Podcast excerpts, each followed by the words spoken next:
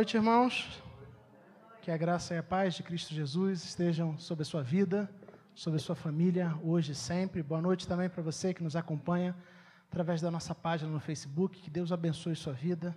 Nossa expectativa é que a gente tenha um tempo muito proveitoso junto com a palavra do Senhor. A palavra de Deus é viva e eficaz e nós cremos que ela fala poderosamente aos nossos corações. Hoje nós chegamos à última mensagem de uma série de mensagens chamada Que Rei Sou Eu Descobrindo os Ídolos do Meu Coração. Ao longo das últimas semanas, nós destacamos e acompanhamos a história de três reis de Israel. Mas não apenas acompanhamos, nós percebemos como eh, os seus ídolos pessoais moveram seus corações e suas vidas para longe de Deus a gente percebeu que, embora nem sempre a gente se dê conta, o fato é que qualquer coisa que se torne mais importante do que Deus na nossa vida, qualquer coisa que nós é, consideremos absolutamente fundamental, indispensável, de maneira que a gente começa a atribuir essa coisa a, a, a capacidade de nos trazer segurança, de trazer felicidade, de trazer sentido à nossa vida, essa coisa pode se tornar um falso Deus na nossa vida. E uma vez que nós acreditemos que algo além de Deus tem o poder de trazer segurança, felicidade e sentido para a nossa existência, para nós isso se tornará um ídolo e mais do que isso, isso escravizará os nossos pensamentos e ações. Foi assim com os reis de Israel que nós vimos até hoje, com os três reis que nós vimos até hoje. Para assistir, ou para ouvir, melhor dizendo, as mensagens anteriores, você pode procurar é, por IP Cascadura nas principais plataformas digitais de podcast. Nosso tema de hoje é o poder que leva à manipulação. O poder que leva à manipulação. E nós teremos como texto base o texto do primeiro livro de Reis, capítulo 12, versículos de 25 a 33. Primeiro Reis 12, de 25 a 33. E aí, enquanto você abre a sua Bíblia, você que está em casa, ou é, o texto vai ser projetado daqui a pouquinho, eu quero convidar você a mais uma vez fechar os olhos e orar comigo. Vamos orar? Deus bendito, nós louvamos o teu nome. Queremos te agradecer, Pai, porque de fato tu és um Deus maravilhoso. E como nós nos alegramos por nos reunirmos na tua presença para prestar culto a ti. Nesse dia do Senhor, onde nós aqui guardamos, Pai, o quarto mandamento e destacamos, Pai, que estar contigo e celebrar o teu nome de maneira comunitária com a tua igreja é uma das prioridades da nossa vida.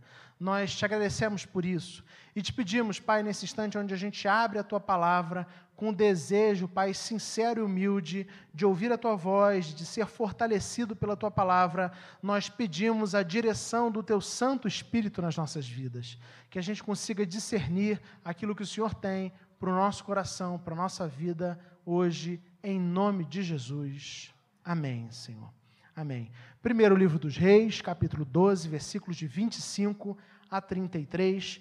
Eu farei a leitura na nova versão internacional e você acompanha isso silenciosamente. Diz assim: Jeroboão fortificou Siquém, nos montes de Efraim, onde passou a morar. Depois saiu e fortificou Peniel.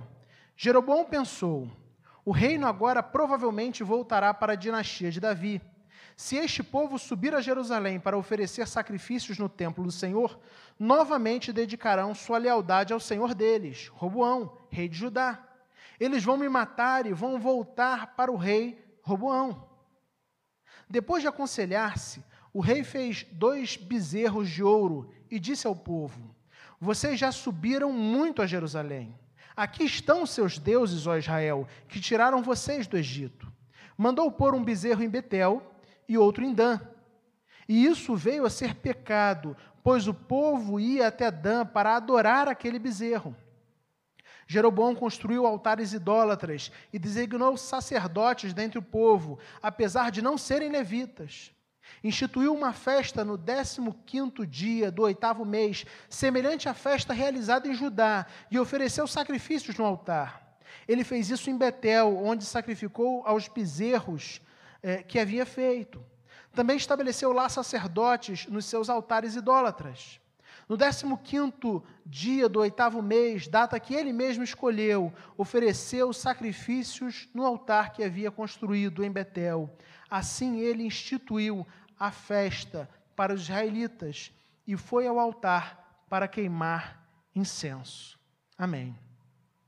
Na semana passada nós conversamos sobre a primeira parte do capítulo 12 de 1 Reis nós vimos que a primeira parte do capítulo 12 começa exatamente narrando um momento da história de Israel, onde o rei Salomão havia morrido. E Roboão, seu filho, havia sido escolhido para ser o seu sucessor, o seu herdeiro, herdar o seu trono. Os líderes do povo foram até o novo rei que estava é, tomando o poder, né, estava sendo ali empossado, e eles vão até o novo rei e pedem que o novo rei reduzisse os impostos e os trabalhos forçados colocados por seu pai. De maneira que Roboão não gosta da proposta e resolve não atender ao seu povo e aos líderes do seu povo. Muito pelo contrário, o texto bíblico nos fala que Roboão fala asperamente com o povo e diz que o dedo mínimo né, o dedo mínimo dele era mais largo né, que a cintura do pai, falando assim: olha, vocês estão reclamando é, do peso, do fardo que meu pai colocou sobre as costas de vocês, vocês devem se preparar, porque o fardo que eu colocarei será ainda mais pesado. Diante então da recusa do rei Roboão, o reino se divide. Dez tribos rompem com Roboão. E não apenas isso, essas dez tribos proclamam Jeroboão como seu rei. O versículo 20 do capítulo 12 conta exatamente isso. Vamos ler todos juntos? Vai ser projetado aí, 1 Reis 12, versículo 20. Vamos lá? Quando todos os israelitas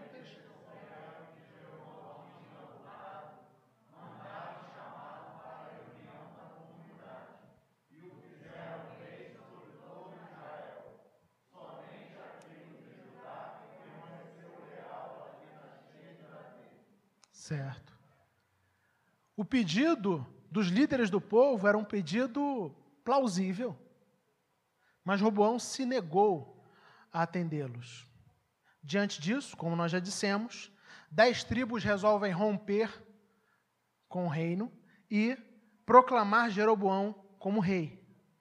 Talvez você, ouvindo isso, ache, sem conhecer completamente a história, acredite que a chegada de Jeroboão ao, ao, trono foi algo que aconteceu por acaso.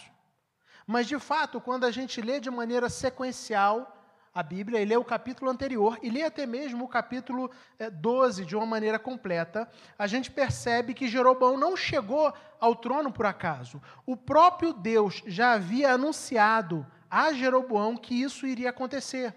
E ele fez isso por meio de um profeta, o profeta Aías, que profetizou no capítulo anterior, capítulo 11, versículos de 34 a 38, ele disse assim para Jeroboão, em nome do Senhor, né?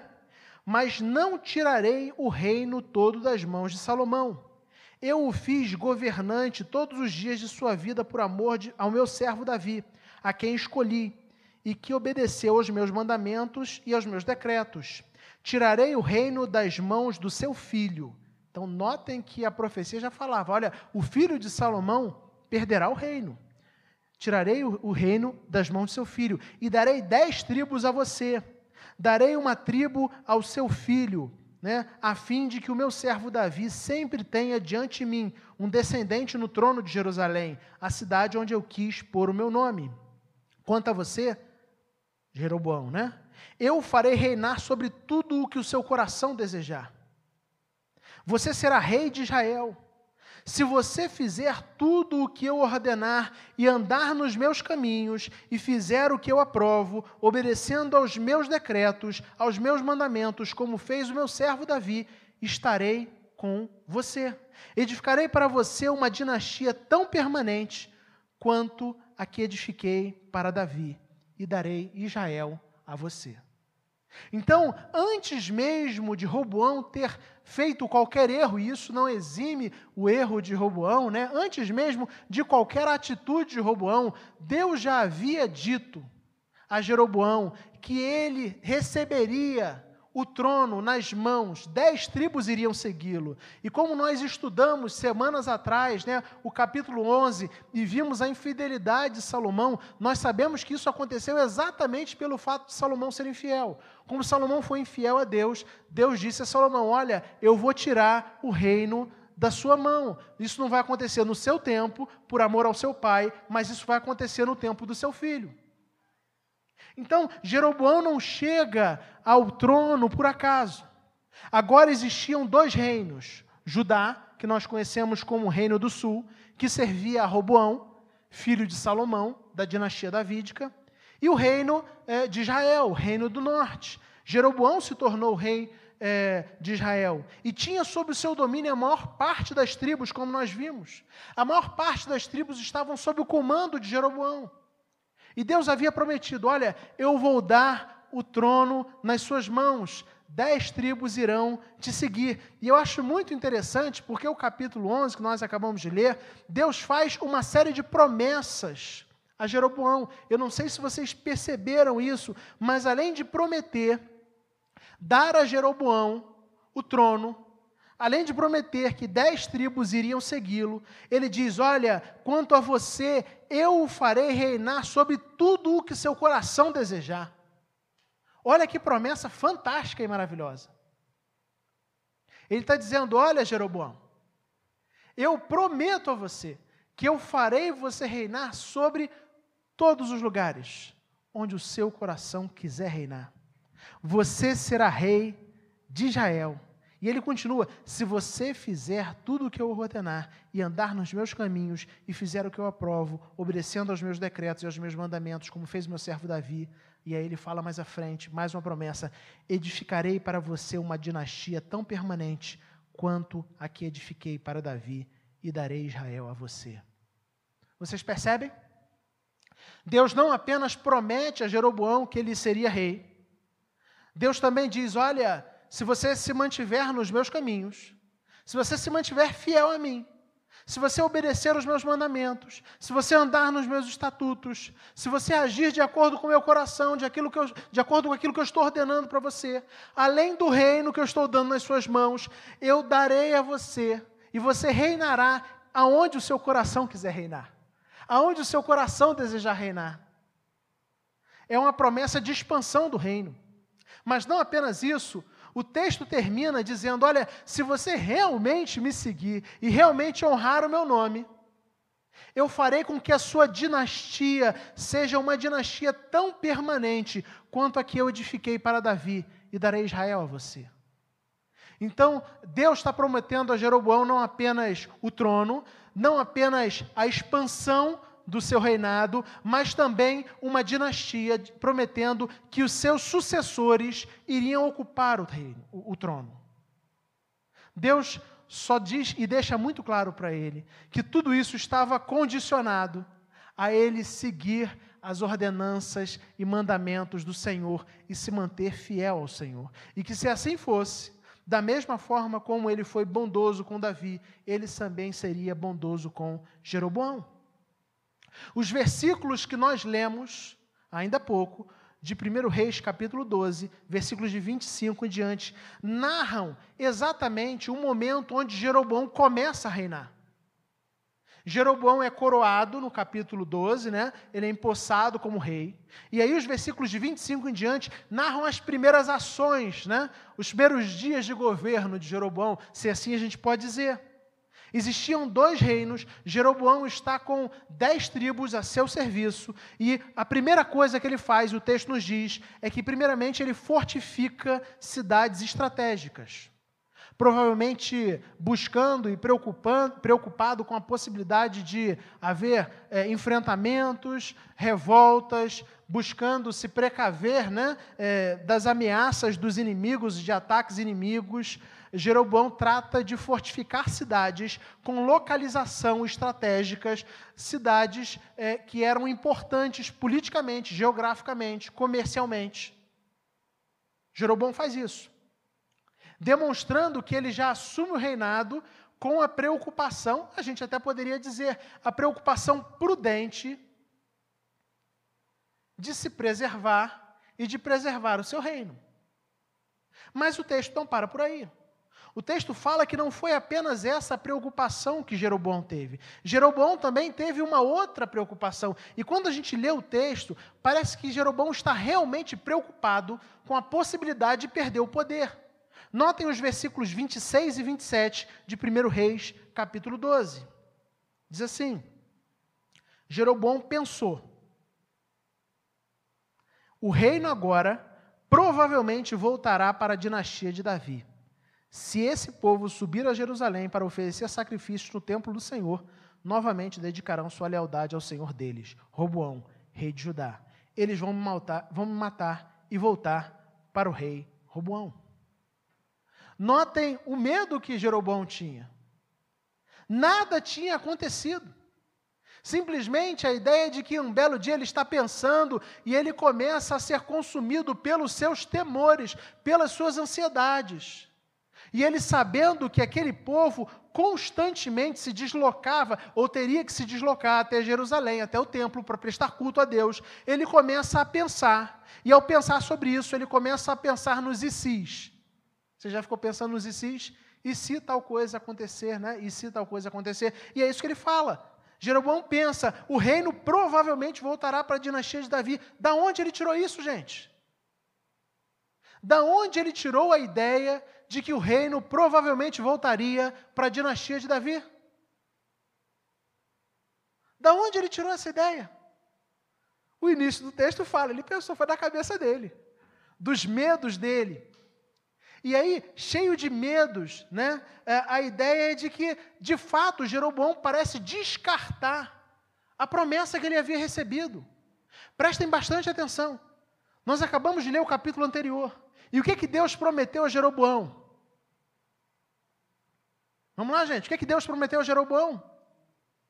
Ele prometeu primeiro o reino, não é? Eu vou tirar da mão do sucessor de Salomão e vou colocar o reino na sua mão.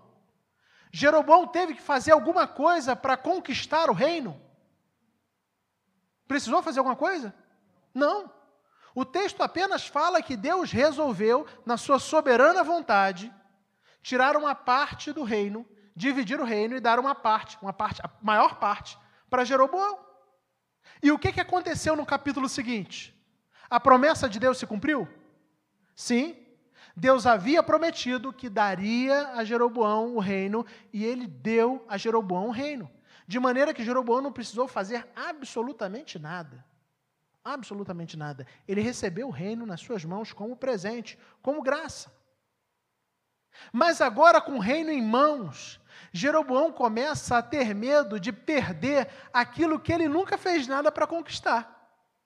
Ele começa a ter medo e sentir o seu poder ameaçado.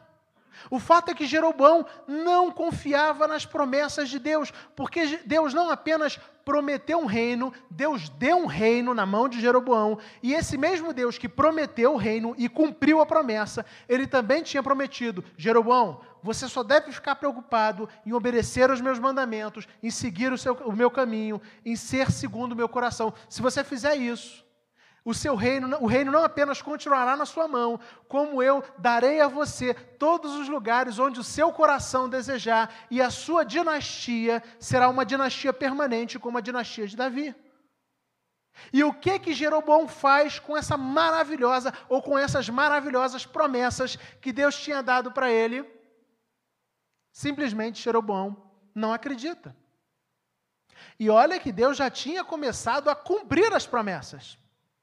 Jeroboão simplesmente não confiava na promessa de Deus. Ele se sentia ameaçado. Ele não chegou ao poder através do seu esforço pessoal. Ele recebeu o reino nas mãos. Ele não precisou fazer absolutamente nada. Mas mesmo assim, ele não confiava nas promessas de Deus.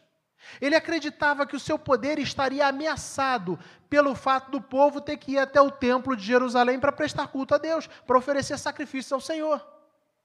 E aí, com medo de perder o poder, no meio da sua ansiedade, no meio das questões que ele tinha no coração, o que, que ele resolve fazer? Os versículos de 28 a 33 contam para a gente as ações de Jeroboão.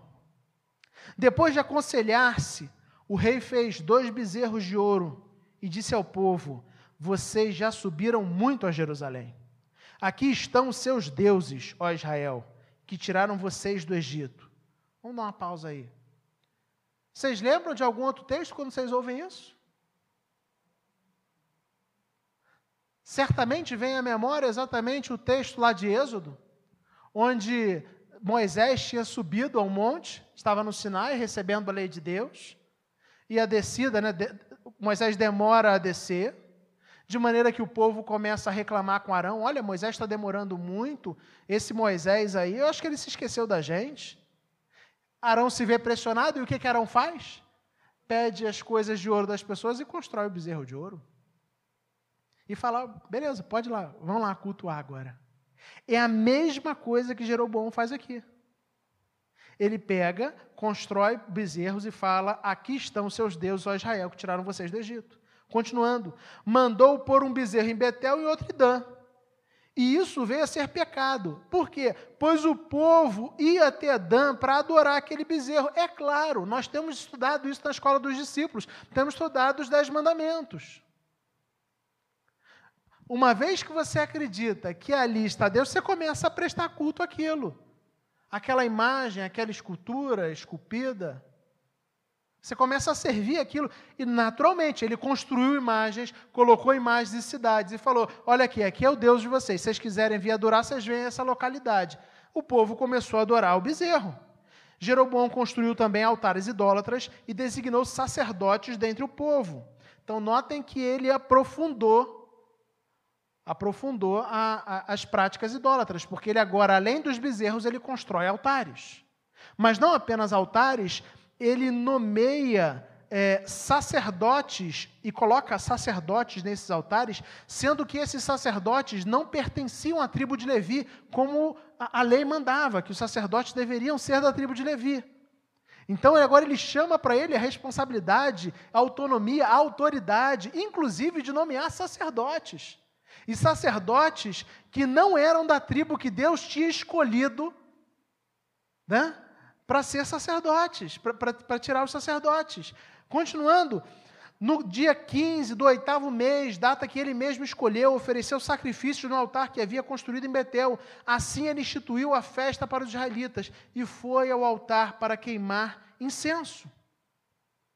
Então, Deus colocou Jeroboão no trono, mas agora o seu coração havia se encantado pelo poder de tal forma que ele, pela simples ideia, pela imaginação, pela possibilidade, ainda que remota, de perder o poder, simplesmente por se sentir ameaçado de alguma forma, essa possibilidade de perder o poder era tão insuportável para ele esse poder se tornou um Deus falso na vida dele de maneira tão intensa que agora ele acredita que não pode mais viver sem isso. E ele está disposto a fazer qualquer coisa, qualquer coisa, para se manter no poder, para se manter no trono.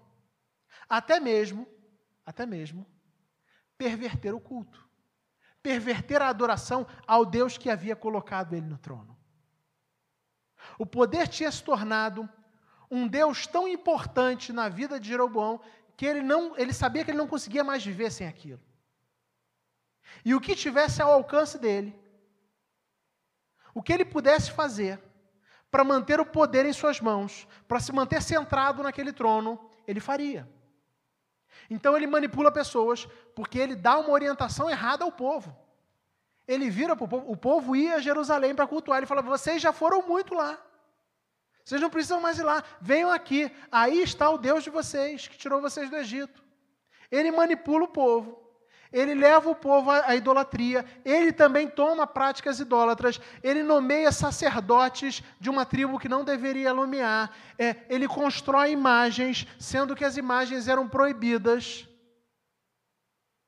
Ele constrói e faz uma festa é, para substituir uma festa no oitavo mês para substituir a celebração ordenada por Deus no sétimo mês, que era a festa dos tabernáculos.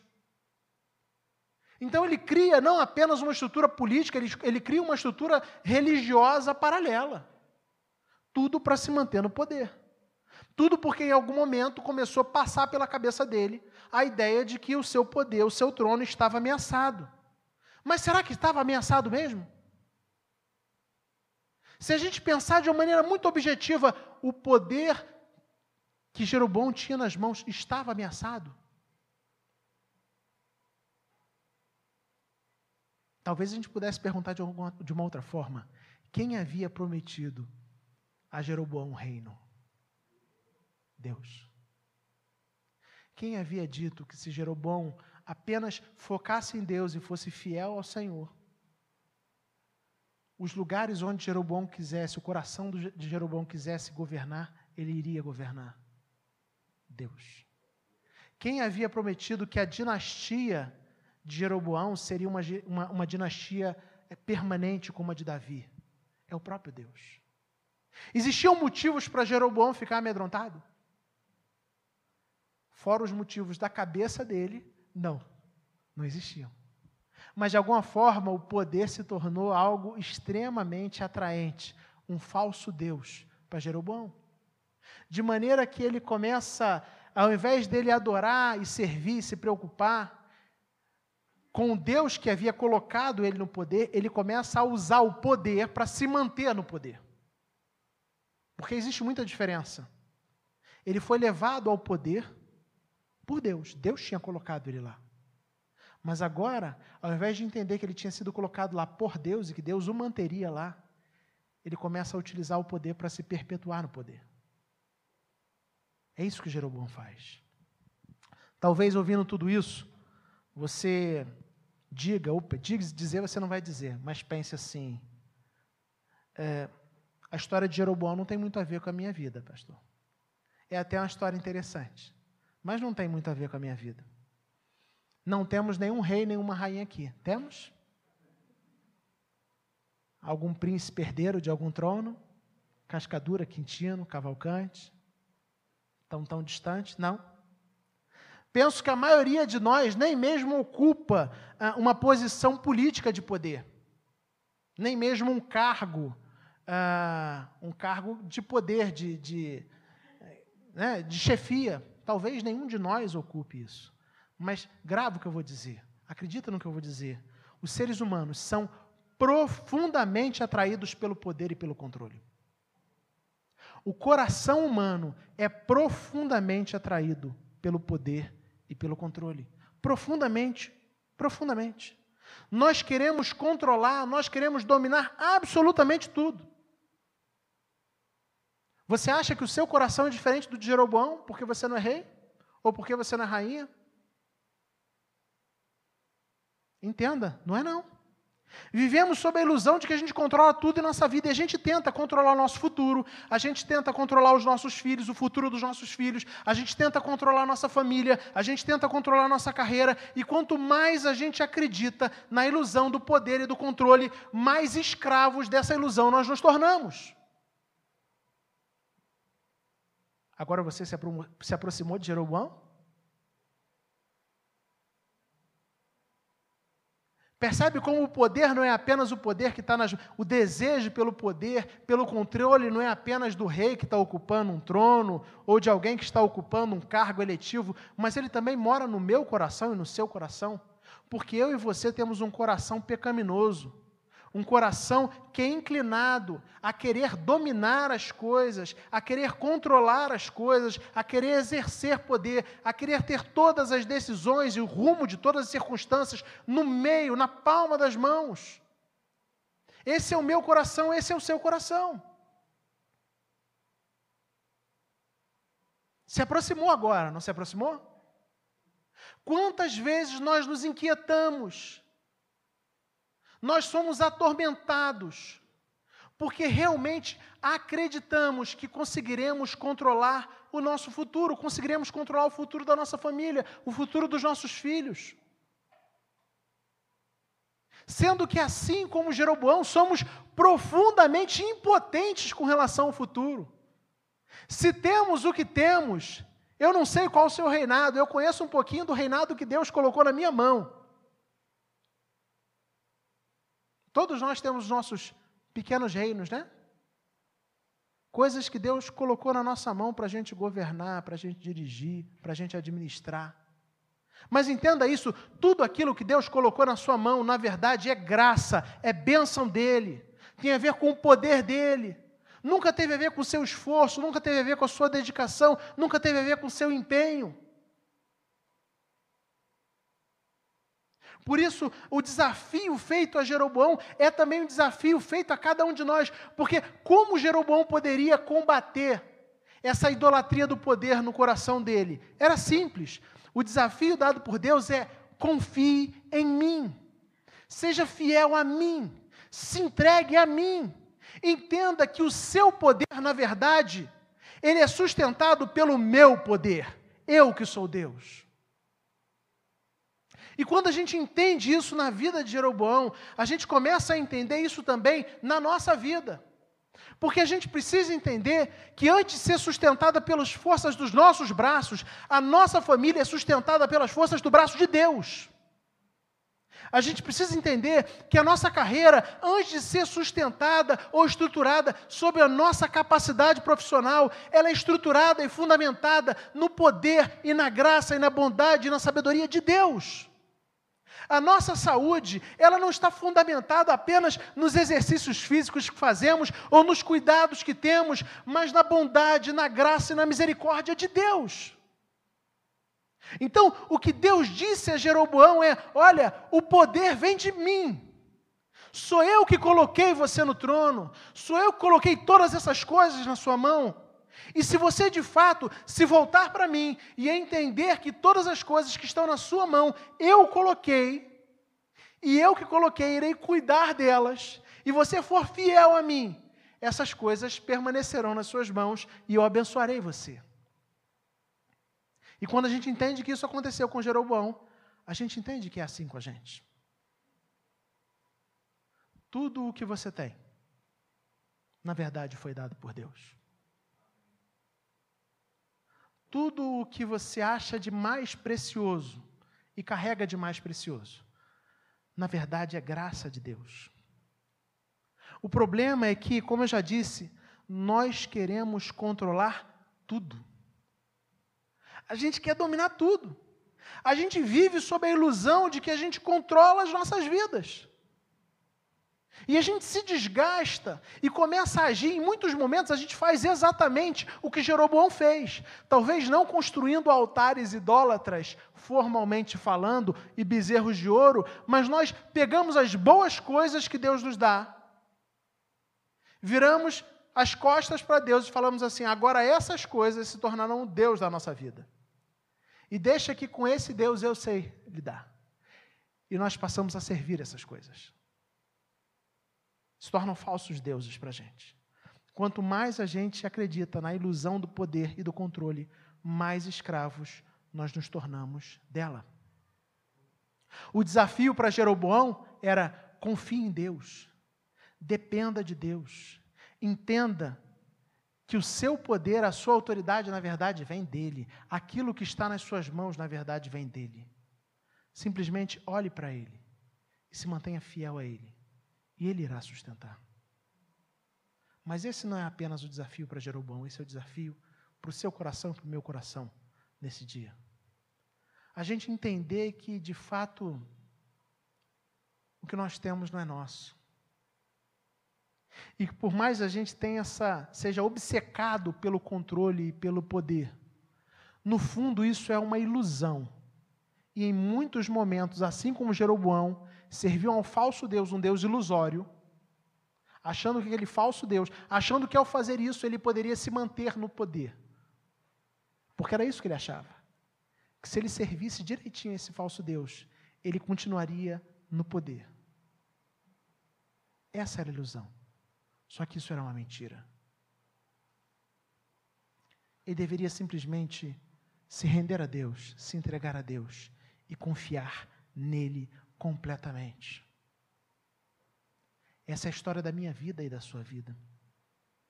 Mas a Bíblia também fala de um outro rei. Alguém diferente de Jeroboão.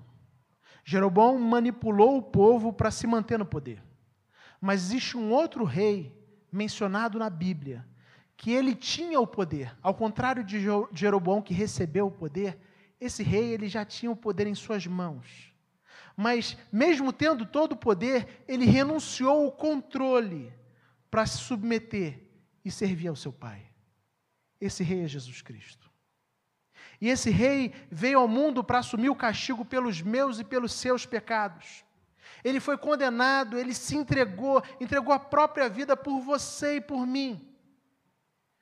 E aí, depois de morrer na cruz do Calvário, ao terceiro dia, ele ressuscitou. E agora, aqueles que nele creem, que abrem mão do poder, que abrem mão do controle de suas vidas, que abrem mão dessa ilusão de que podem controlar as próprias vidas e se entregam a Ele e se rendem a Ele.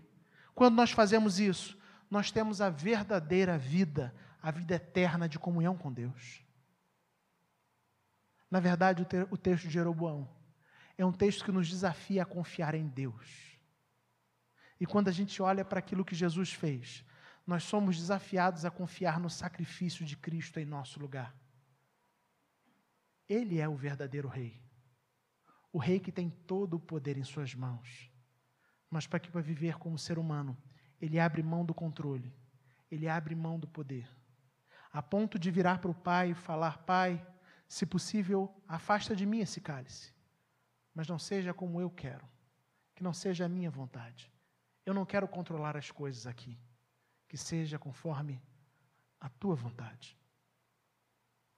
Eu e você somos chamados, assim como Jesus, a abrirmos mão do controle das nossas vidas e nos rendermos ao Senhor. Entregarmos tudo a Ele. Sabermos que tudo que temos nas nossas mãos vem dEle mas não apenas a nossa família, não apenas os nossos recursos, a nossa profissão, os nossos bens, a nossa vida mesmo. Eu e você somos desafiados pela palavra a confiarmos inteiramente no Senhor. Quando nós desejamos o poder, nos tornamos escravos desse falso Deus. Mas quando a gente renuncia ao controle da nossa vida e se entrega a Ele, somos verdadeiramente livres. Jeroboão achava que conseguiria aprisionar o poder. E ao tentar fazer isso, ele se tornou servo do poder, um escravo. Quando na verdade ele deveria simplesmente renunciar ao controle e se entregar a Deus para se tornar verdadeiramente livre. É assim na vida de Jeroboão, é assim na minha vida, é assim na sua vida. Renuncia o controle, renuncie o controle da sua vida, do seu reino renuncie o controle do seu reino. Entenda que o reino que foi colocado na sua mão, na verdade, ele pertence ao Rei dos Reis e Senhor dos Senhores. Que não tem a ver com a sua habilidade e a sua capacidade. E foque simplesmente em se entregar a Ele. E aí, debaixo do governo dele, Ele mesmo vai cuidar daquilo que Ele colocou nas nossas mãos. Essa é a ideia.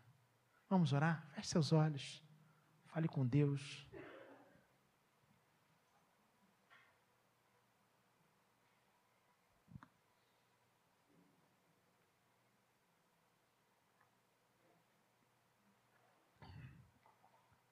Assim como Jeroboão, o meu coração e o seu coração são profundamente atraídos pelo poder e pelo controle.